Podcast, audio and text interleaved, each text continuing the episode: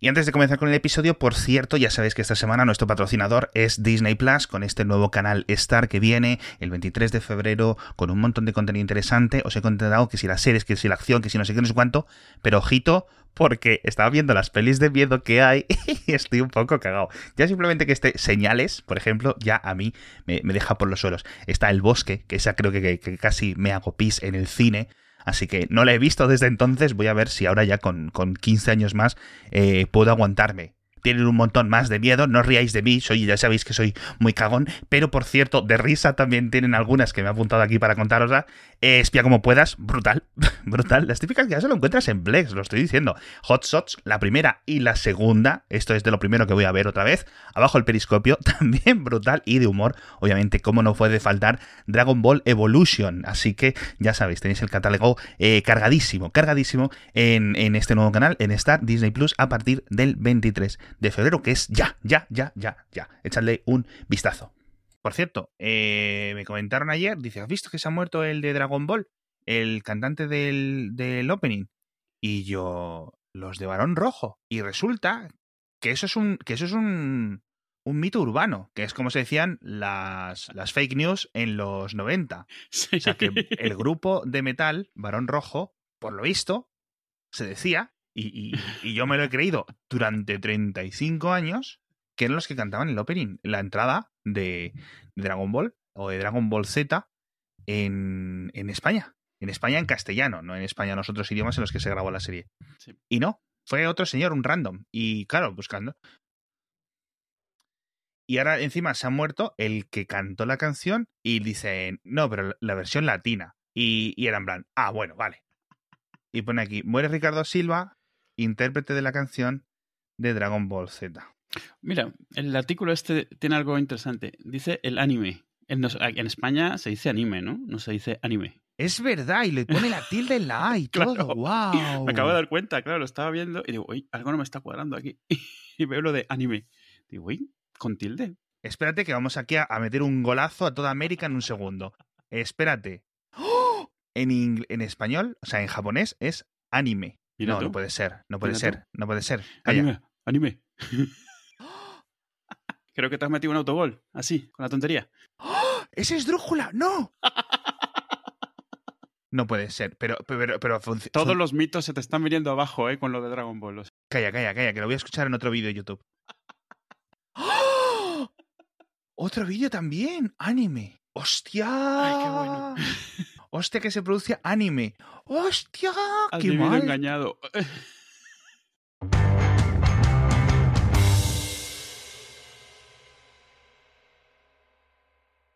Pero bueno, a ver, eh, yo entiendo que en Latinoamérica se pronuncia así porque los americanos lo pronuncian, los americanos me refiero a los estadounidenses, lo pronuncian anime. Seguro, sí. Que, que, es como a ellos les suenan, ¿no? O, o, porque, bueno, a lo mejor lo pronuncian realmente así por porque los americanos, los estadounidenses se inventan un montón de cosas, pero bueno, pero a final de cuentas, a ver, yo no sé de dónde venga. Anime obviamente no es una palabra de origen japonés, es una de estas palabras que es un calco en japonés de una palabra occidental de animación. Yo creo que la palabra anime, anime, ya estoy diciéndolo así, la palabra anime en, en, Estados Unidos empezó a usarse por frikis porque antes, o sea, frikis me refiero, gente a la que realmente le gustaba, porque antes de eso, yo me acuerdo, se llamaba Japanimation. El, anime antes de llamarse anime en Estados Unidos se llamaba Japanimation. Así que yo me imagino que cuando empezaron a llamarle anime sería un poco por llamarle como se llama. Me imagino que se acercará a cómo se pronuncia en japonés. Honestamente, creo que no tengo ni idea de cómo se pronuncia en japonés, ahora que lo pienso. Mira, vete a uno de esos, uno de esos eh, vídeos de YouTube de cómo pronunciar en japonés y busca justo eso, anime. Ya, lo estoy diciendo yo así.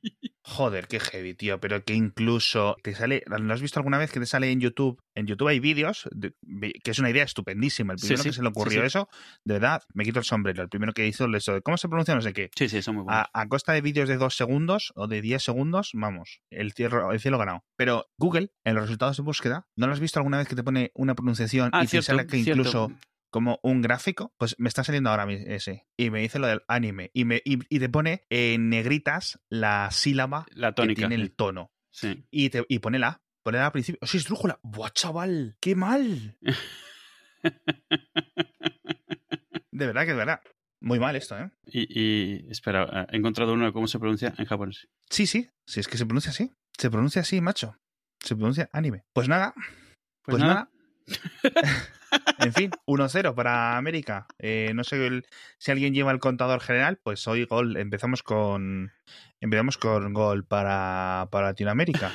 Así que así que nada. ¿Qué más? ¿Qué más? ¿Qué más? ¿Qué más tenemos? ¿Qué más tenemos por ahí? El- no, no es un gran follow-up, pero el- el- en el- el- hubo un episodio hace nada que, en el que comenté que, que Dani DeVito hizo la voz en español del Lorax. Sí. Pues cuando estaba buscando un vídeo para ponerlo en las notas, resulta que Dani DeVito hizo la voz en todos los idiomas del planeta para el Lorax, sin saber ninguno de ellos, aprendiendo, de- pronunciando de memoria. Fonético, ¿no? Sí, fonético, o sea, repitiendo. Tenía un coach al lado, lo decía, y él lo decía tan bien como podía. Pero es gracioso porque te ponen, o sea, hizo todos los españoles, digamos. Entonces pone, te parezco un cacahuete. Y luego pone, te parezco un maní. Y luego pone, te parezco un cacahuate. Porque claro, cacahuete y cacahuate se dicen diferentes, pero cacahuete solo se dice en España. Cacahuate solo en México y en el resto es maní. Entonces, la misma frase que no tiene ni pies ni cabeza en ninguno de estos idiomas, pero es una traducción como que, que de algo que tiene un poco más de gracia en inglés y es que da igual, vamos a decirlo en todos ellos. Y le ves ahí tan serio y la persona que está con él des- descojonándose porque, claro, no es normal. Danny DeVito es una persona que me cae muy bien porque eh, eh, la primera vez, o sea, cuando lo empiezas a conocer parece un actor serio y eso, y luego ves las cosas que ha hecho. Eh, recuerdo cuando, cuando salió en la de Batman haciendo del pingüino y dices, "Mm, a este le han liado. Luego ves las otras cosas que hace y no, el que tío es un- está fatal de lo Te, suyo. te he dicho, te he dicho aquí que, que el pingüino en esa película de Batman me da mucho miedo. No me extraña, pero es que ¿De daba pequeño? mucho mal rollo. O sea, Y de cómics, el otro que me dio también mucho miedo, que es lo que recuerdo, Violator. ah, de en la Spawn, película de sí. ¿Se pronuncia así? Porque juraría que lo se pronunciado así. Violator. Bueno, entiendo que es Violator, claro, pero es Violator en, la dobla- en el doblaje español. Que yo me metí a ver Spawn sin saber de qué cojones iban. ¿no? A mí me gustó mucho. Yo seguía el cómic. Fue. A ver, yo empecé a. A, a mí me. Yo, yo de pequeño leía muchos cómics, pero un poco cualquiera que se me cruzase por enfrente. El Pato Donald, Superman, yo qué sé, la pequeña Lulu, lo que fuese, ¿no? Eh, y dejé de leerlos porque al final no era yo quien me los compraba. Cuando dejaron de comprármelos, dejé de leerlos. Y me volvió a dar la fiebre cuando el- el boom de los cómics eh, a principios de los 90, que fue cuando hubo toda esta burbuja de los cómics, de cuando. Creo que nunca lo hemos hablado y realmente es algo que vale la pena contarlo por sí mismo en una historia. Pero eh, varios artistas empezaron a cotizarse mucho y entonces los cómics empezaron a cotizarse cada vez más y la gente los compraba como inversión, no para leerlos. Y Spawn es uno de los primeros cómics que salieron en esta burbuja tan grande de una empresa independiente y yo lo coleccionaba por eso, o sea, me gustaba el dibujo, pero sobre todo era porque me decían que eso iba a valer mucho dinero. des- Y en esos, eh, uno de los antagonistas principales era, era Violator y su jefe Malevolgia. Cuando fui a ver la película, la peli en general tiene pocas cosas buenas. Lo mejor que tiene es la capa de Spawn, Sí, que wow, les wow, quedó wow. Súper sí, sí. bien. Que, que era además lo que más gente dudaba que saliese bien, porque en el cómic la capa de Spawn es como Venom, es realmente como un simbionte, tiene vida propia. Y les quedó genial.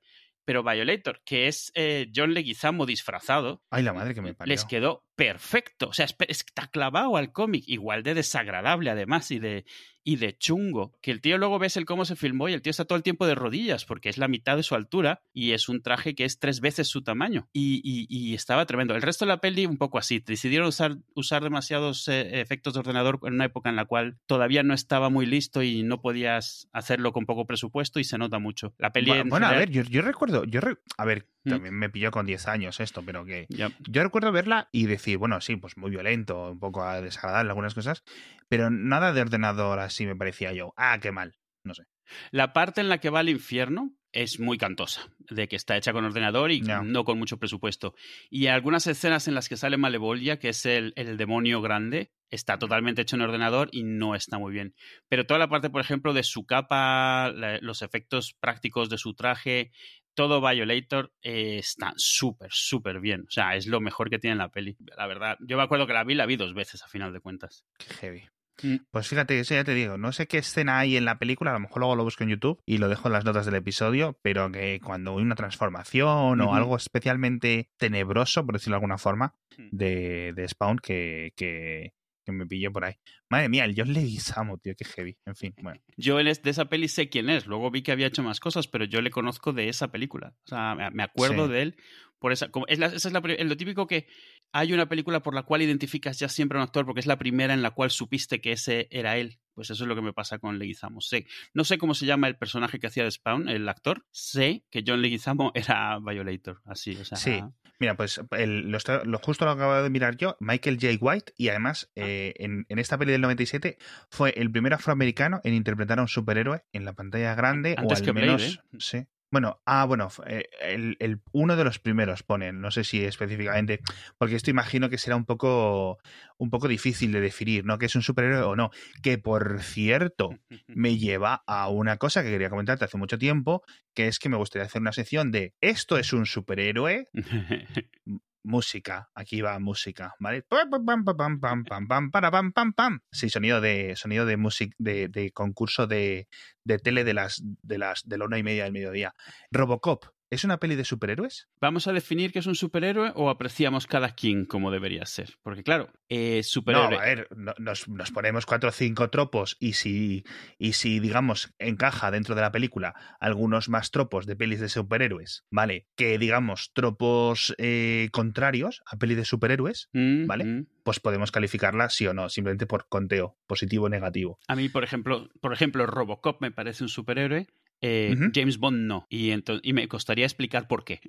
No, pero, pero Robocop, mira, primero, tienes el concepto, obviamente, del héroe que se cae, que se transforma, que tiene poderes superhumanos, superhéroe. O sea, eso, eso ya es un, es un plus. Luego tienes el hecho de que es distópico, que eso suele ser un material bastante sacado. Eh, la corporación y el villano también superhumanos, que son los robots estos gigantes, ¿no? Que son al final son sus... Y sabes que algo que es muy de superhéroes, que tus, tus némesis, digamos, tus, tus enemigos son, eh, se parecen a ti en algo. Eh, en este caso, robótico también o mecánico. Eh, eso, eso es muy, muy necesario, igual que la mayoría de, de, cosas que atacan a Superman son alienígenas y la mayoría de las cosas que atacan a Batman son nocturnas y cosas así. O sea, sí, fíjate. Sí. sí, o sea, vamos, en esto, en esto lo, veo totalmente. ¿Y qué más? ¿Y qué más cositas? ¿Qué más cositas en esta peli? ¿Algo de la mujer, por ejemplo? la historia de Robocop, ahora que hablábamos de Spawn, es muy parecida a la de Spawn. Es, eh, eh, el héroe se muere, su mujer sigue viva, sigue haciendo su vida, él sigue obsesionado con ella, sigue o sea, tratando de, de, de, volver a tener algún tipo de, de enlace con su humanidad anterior.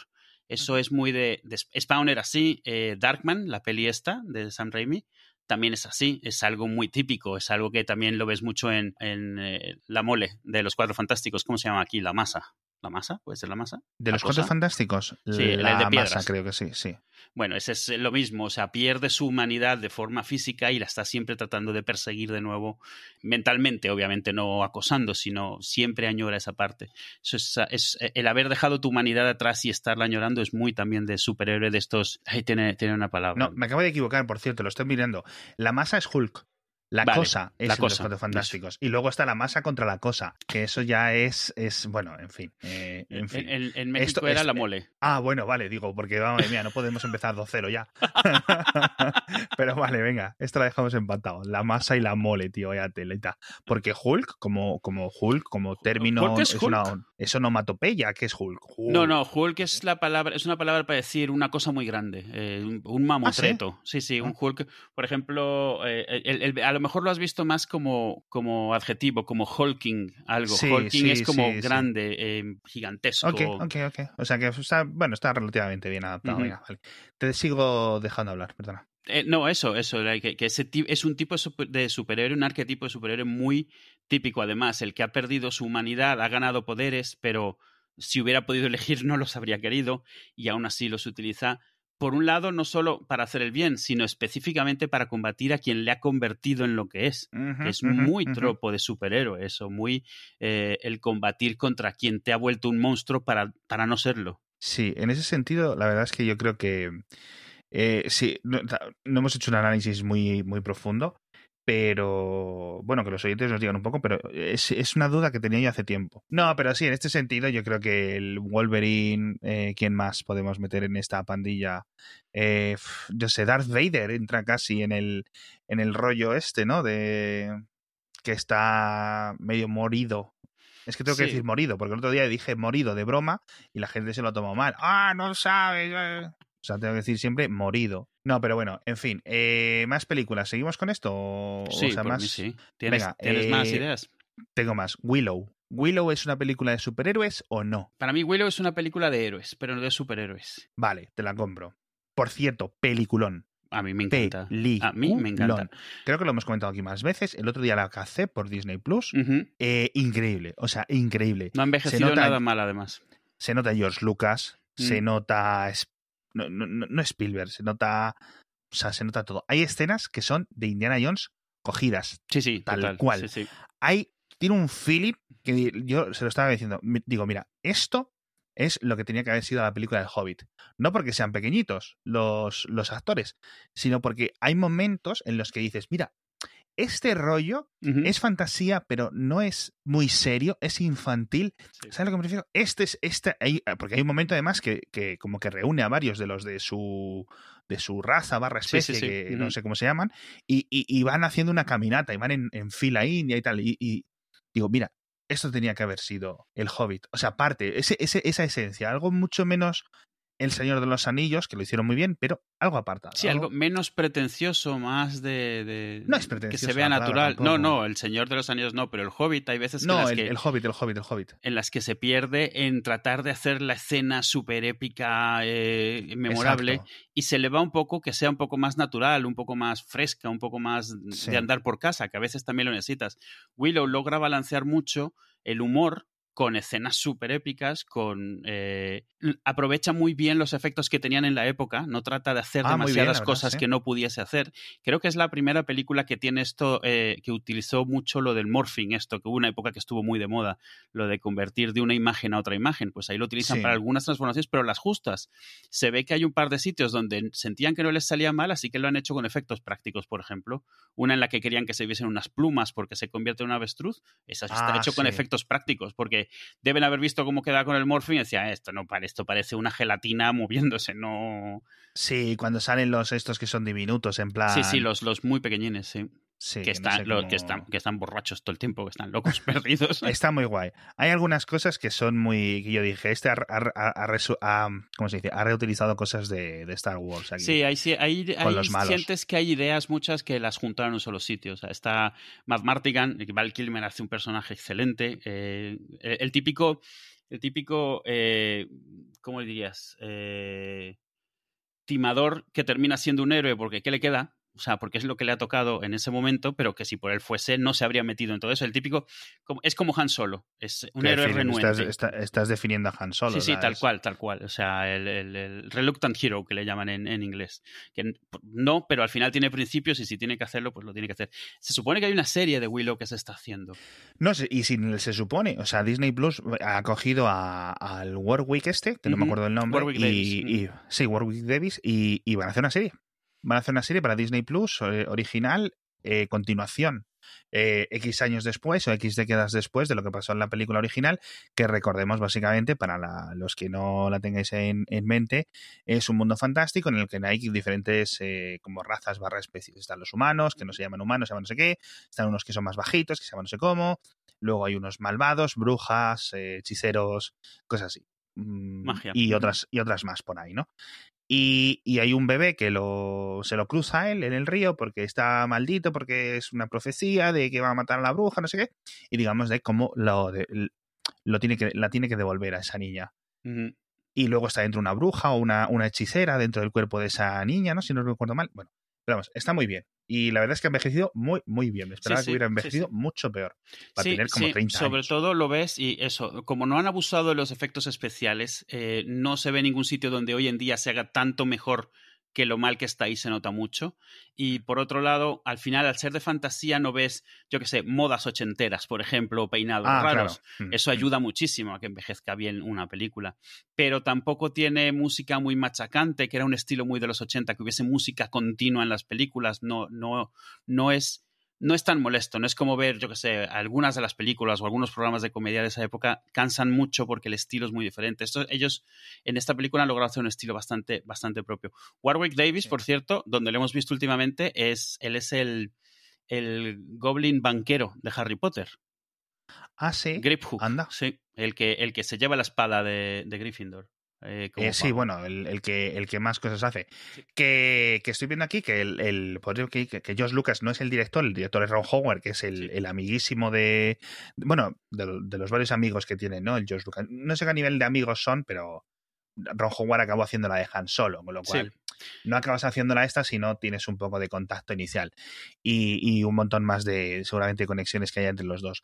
Em, pero que en el 72, es decir, cinco años antes de Star Wars, empezó a trabajar, tuvo la idea original para Willow. O sea que beben un poco de las dos, beben un poco las unas de las otras. Sí, las ideas, no es en plan Willow tiene ideas de Star Wars, porque al final, cuando las concibió, fue, fue más o menos a la, a la misma, en la misma época, tío. Qué heavy. Ron Howard es de estas personas que tiene bandazos muy grandes en las pelis que ha hecho, porque es, eh, es el que hizo Apolo 13, que es sí, a mí me gusta mucho Apolo 13. Eh, hizo Splash, hizo Cocoon, que son clásicos de los 80 muy grandes, pero luego hizo, pues eso, el Código da Vinci, la de Ángeles y Demonios, o sea... Pero eso, eso pasa, eso es normal. A ver, de, de Ángeles y Demonios y el Código da Vinci, el problema no es la dirección. Bueno, la peli eh, es equivalente al libro. El problema del libro, el problema del libro le pasa lo mismo que a Ready Player One, que el otro día lo definíamos en Twitter cuando nos estaban atacando, a ver, un poco siempre entre chanzas, ¿sabes? Cuando nosotros nos cagamos un poco en Ready Player One, tampoco decimos que queméis los libros. Simplemente decimos que hubo un montón de entusiasmo por esta novela que venía de un montón de personas, pues que a lo mejor, vale, sin ser pretenciosos, estamos siendo un poco pretenciosos, esa es la única crítica, ¿vale? Es decir, que está vacía, que realmente que es muy hueca esa novela, ¿no? Y le pasa lo mismo al Código da Vinci. Es una novela que se hizo un poco eh, excesivamente popular, no por nada, yo lo que sea todo leer me parece estupendo, pero vamos, que tampoco estamos leyendo aquí Murakamis, ¿vale? Entonces, eh, uno de los conceptos que hacen que este tipo de novelas se, mm, popularicen tanto entre gente que tradicionalmente no lee novelas, lo cual es algo bueno. En el Código da Vinci era un truco, que yo no sé si lo hizo los editores, si lo hizo el propio autor, etcétera, porque este ya venía, ya era perro viejo, que era hacer capítulos cortos. Con lo cual, cuando tú te lees un capítulo y han sido 10 hojas, 10 páginas, eso te ayuda a darte un poquito de endorfinas. Ostras, ya me he leído un capítulo, no sé qué, no sé cuánto. Y sobre todo, en el código da Vinci, resolución muy rápida, presentación y resolución de problemas y soluciones, con lo cual tú parece que las estás resolviendo porque tú en un montón de aspectos eh, en el código da Vinci específicamente vas por detrás de lo que saben los personajes, si no recuerdo mal. Sí, que vas por detrás, pero te van dando justo la información para llegar casi al mismo tiempo, pero realmente porque te la están dosificando. Eh, ocurre algo muy parecido, pero aparte estás enganchado con las referencias. Sí, yo lo que y eso es lo que te mantiene un poco atrapado, el decir, ostras, mira, no me lo esperaba, qué bien, qué sorpresa. Una sorpresa te hace sentir bien, te hace leerlo más y te hace recomendarlo. Cuando, bueno, como libro independientemente, es decir, si quitas todas las referencias de Ready Player One y cambias los nombres, y en vez de tener a, yo qué sé, no me acuerdo qué, el coche fantástico, ¿vale? Sale el coche mágico de una serie rusa que tú no reconoces, pues no te hace tanta gracia y el libro te parece algo más aparente de lo que es. En el código da Vinci, precuelas y secuelas, tiene este otro tipo de trucos, pero que al final acaban funcionando sobre todo con audiencias que tradicionalmente no leen muchas novelas, lo cual ya digo, vuelvo a insistir, está bien. Sí, esto es un poco como Crepúsculo. A final de cuentas, Crepúsculo es porno aceptable, eso hace que venda muchísimo. O sea, una vez que te das cuenta que está súper popular algo que te coloca mm, bien, te pone a gusto, es como, oye, pues me los leo todos. E, y no tienen que ser buenos libros. Buenos libros, a ver, si un libro es exitoso y te gusta, es un buen libro. No vamos a ponernos sí, aquí es que, es que no, y que eso es una discusión para gente lista, no para nosotros. claro, entonces lo, único es que sí es cierto lo que dices. Si, si al final has leído mucho, es muy transparente lo que está haciendo, por ejemplo, el Código da Vinci. No, no que sea eso malo, porque también muchas series de televisión usan trucos así y son, o sea, cuando oyes que la gente dice, esta es la misma serie que de, que, de toda la vida y tú la ves y a ti te está gustando, realmente lo que significa es que a lo mejor sí, pero a ti te está haciendo tilín porque no estás tan acostumbrado, no estás tan quemado, no estás o no te fijas tanto en la estructura como para darte cuenta que se repite una fórmula o simplemente te No te gusta importa, esa vamos. fórmula y Sí, te la están sí, dando sí. tal cual. Ah, bueno, e- efectivamente. Claro, la gente que lee todas las novelas de, yo qué sé, de, de Sherlock Holmes, lo que le gusta es la fórmula. Y la fórmula le cambian los personajes, le cambian el, el misterio, pero la fórmula Sí. siempre es la misma. O sea, siempre hay un misterio, o Agatha Christie o cualquiera de estas cosas. Entonces, la- o sea, cuando decimos buenos o malos, realmente es por usar términos comunes, pero si algo te gusta, es bueno y no pasa nada. O sea, no va por ahí el tema. Pero, por ejemplo, eh, en el caso del Código Da Vinci, la fórmula del Código Da Vinci, que fue el que más triunfó, yo me leí todos los libros que hizo este por, por al final, por, por se volvieron tan populares que los compré digo, vamos a leerlos y tal. Y el primero lo lees y dices, ah, mira, o sea, tiene, tiene, ha encontrado como una forma de contar la historia, te la va contando en golpes muy rápidos.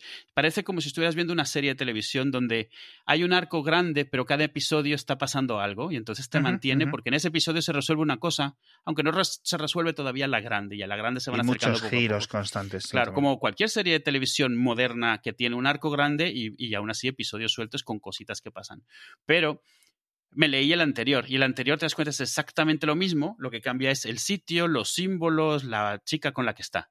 Y te ves el anterior y es exactamente lo mismo y lo que te das cuenta es que ha ido depurando esa fórmula hasta llegar al código da Vinci, que es como su fórmula ya, o sea, perfectamente eh, medida cuándo, cuál es el ritmo de cuándo tiene que subir el volumen, cuándo tiene que bajar el volumen, cuándo tiene que pasar algo, cuándo te tiene que dejar en suspenso. Y eso al margen de que puedas decir que no es buena literatura en el sentido de, de, crear una historia nueva, crear una forma nueva de narrar, aún así, vamos, el tío ganó millones, no ha tenido que escribir nada más después, porque hasta donde yo sé no ha vuelto a escribir nada más después y tampoco ¿Quién? le ha hecho falta El, el Brown. ¿Quién? Eh, de hecho, justo estaba mirando ahora que sacó la típica Ángeles y Demonios, que es previo a- al Código Da Vinci, Código Da Vinci. eh, espérate, que se me ha pedido el nombre.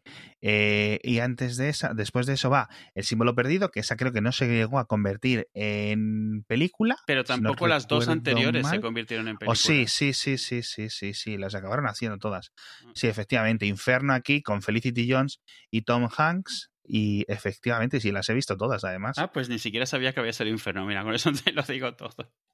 Pues, y, y en Ready Player One lo que dices, al final de cuentas te mantienen las referencias, o sea, y está hecho para una generación específica. Si lo haces para una generación anterior, las referencias tienen que cambiar todas o es totalmente aburrido porque te están hablando en chino. Y si hicieses Ready Player One para esta generación dentro de 15 o 20 años, las referencias serían completamente diferentes. Serían, pues yo que sé, a lo que quieres, a- a- al anime, a Galáctica, la de ahora, a, no lo sé, ¿sabes? A.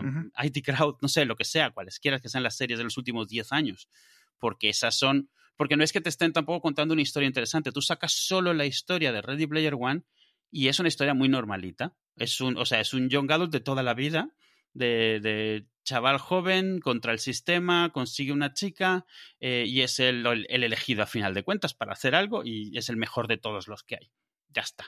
Todo lo demás es todos esos, esos postes que están sosteniendo la carpa de Ready Player One, son todas esas referencias que vas viendo. Es un poco como, como, como cuando vas a, a- a una exposición de Star Wars. Y realmente lo único que te están enseñando es un montón de muñecos y de disfraces. Lo único que hace que sea interesante para ti es que los reconoces todos y de qué películas son. Y eso no es porque tengan un valor intrínseco que si no te lo explican no lo tienes. Es porque lo que Sí. tú estás creando con eso. Y Ready Player One es 100% referencias, pero tampoco pretende ser otra cosa. Porque la cantidad que tiene, y el libro tiene el triple de las que tiene la película, es, eh, es, o sea, es, es totalmente eh, consciente. Y ahora la secuela, a ver qué es lo que pasa, a ver si es capaz de repetir esto o a lo mejor cuando lo veas ya es como, bueno, ya cuéntame algo nuevo. No, el- ya, ya dije que el, que el tráiler sí que era. Sí que era. El, perdón, el libro, el segundo, el Ready Player 2, incluso muchos de los fans que con los que he hablado estas últimas semanas de que Ready Player 2 sí que es infumable. O sea que incluso Claro. los fans que les gustaron el, el primero, este lo han, lo han sufrido pues porque es que se gastó todas las referencias, se gastó la fórmula. Pero y sabes entonces- también que se gastó la novedad. O sea, ya ah, toda esta cierto, gente, cierto, sí, ya, sí. ya que te van a, ya, ya está lleno de referencias, ya no te esperas nada, ya no hay sorpresa. Sí. Te las estás esperando y ninguna va a ser tan buena como las del primero, que era donde se gastó las buenas, las, las, las grandes. Pero bueno, con el tema del código da Vinci, que lo estaba mirando tú ahora, mientras hablabas, eh, son cinco libros, ¿vale? Pero originalmente eran cuatro. Te cuento. El primero, el segundo y el cuarto se ha convertido en películas, ¿vale? El tercero, el del símbolo perdido, ese lo estaban haciendo en película y se perdió por el camino entre adaptaciones y no sé qué, no sé cuánto.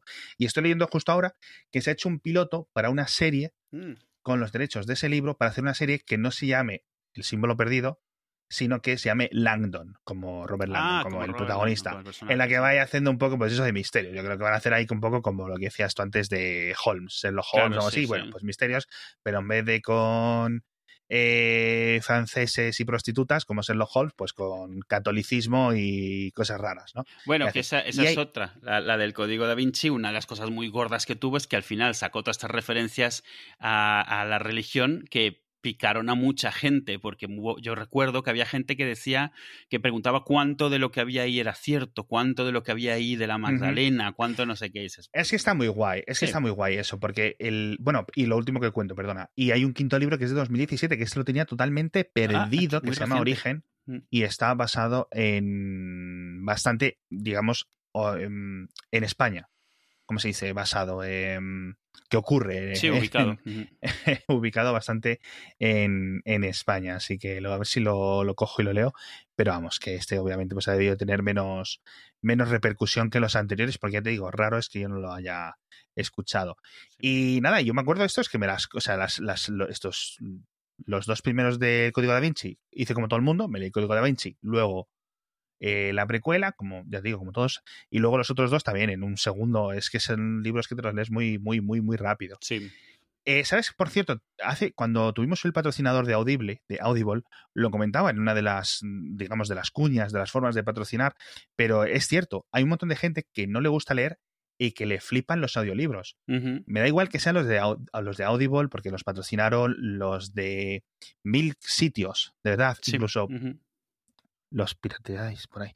Eh, de verdad, eh, es una forma increíble para un montón de personas que no le entra, porque es que hay gente a la que leer le duele la cabeza por temas de los ojos, de las gafas, de que no están acostumbrados, de que tienen, eh, yo qué sé, pues la vida y las formas físicas y las formas psicológicas de todo el mundo no son para leer novelas.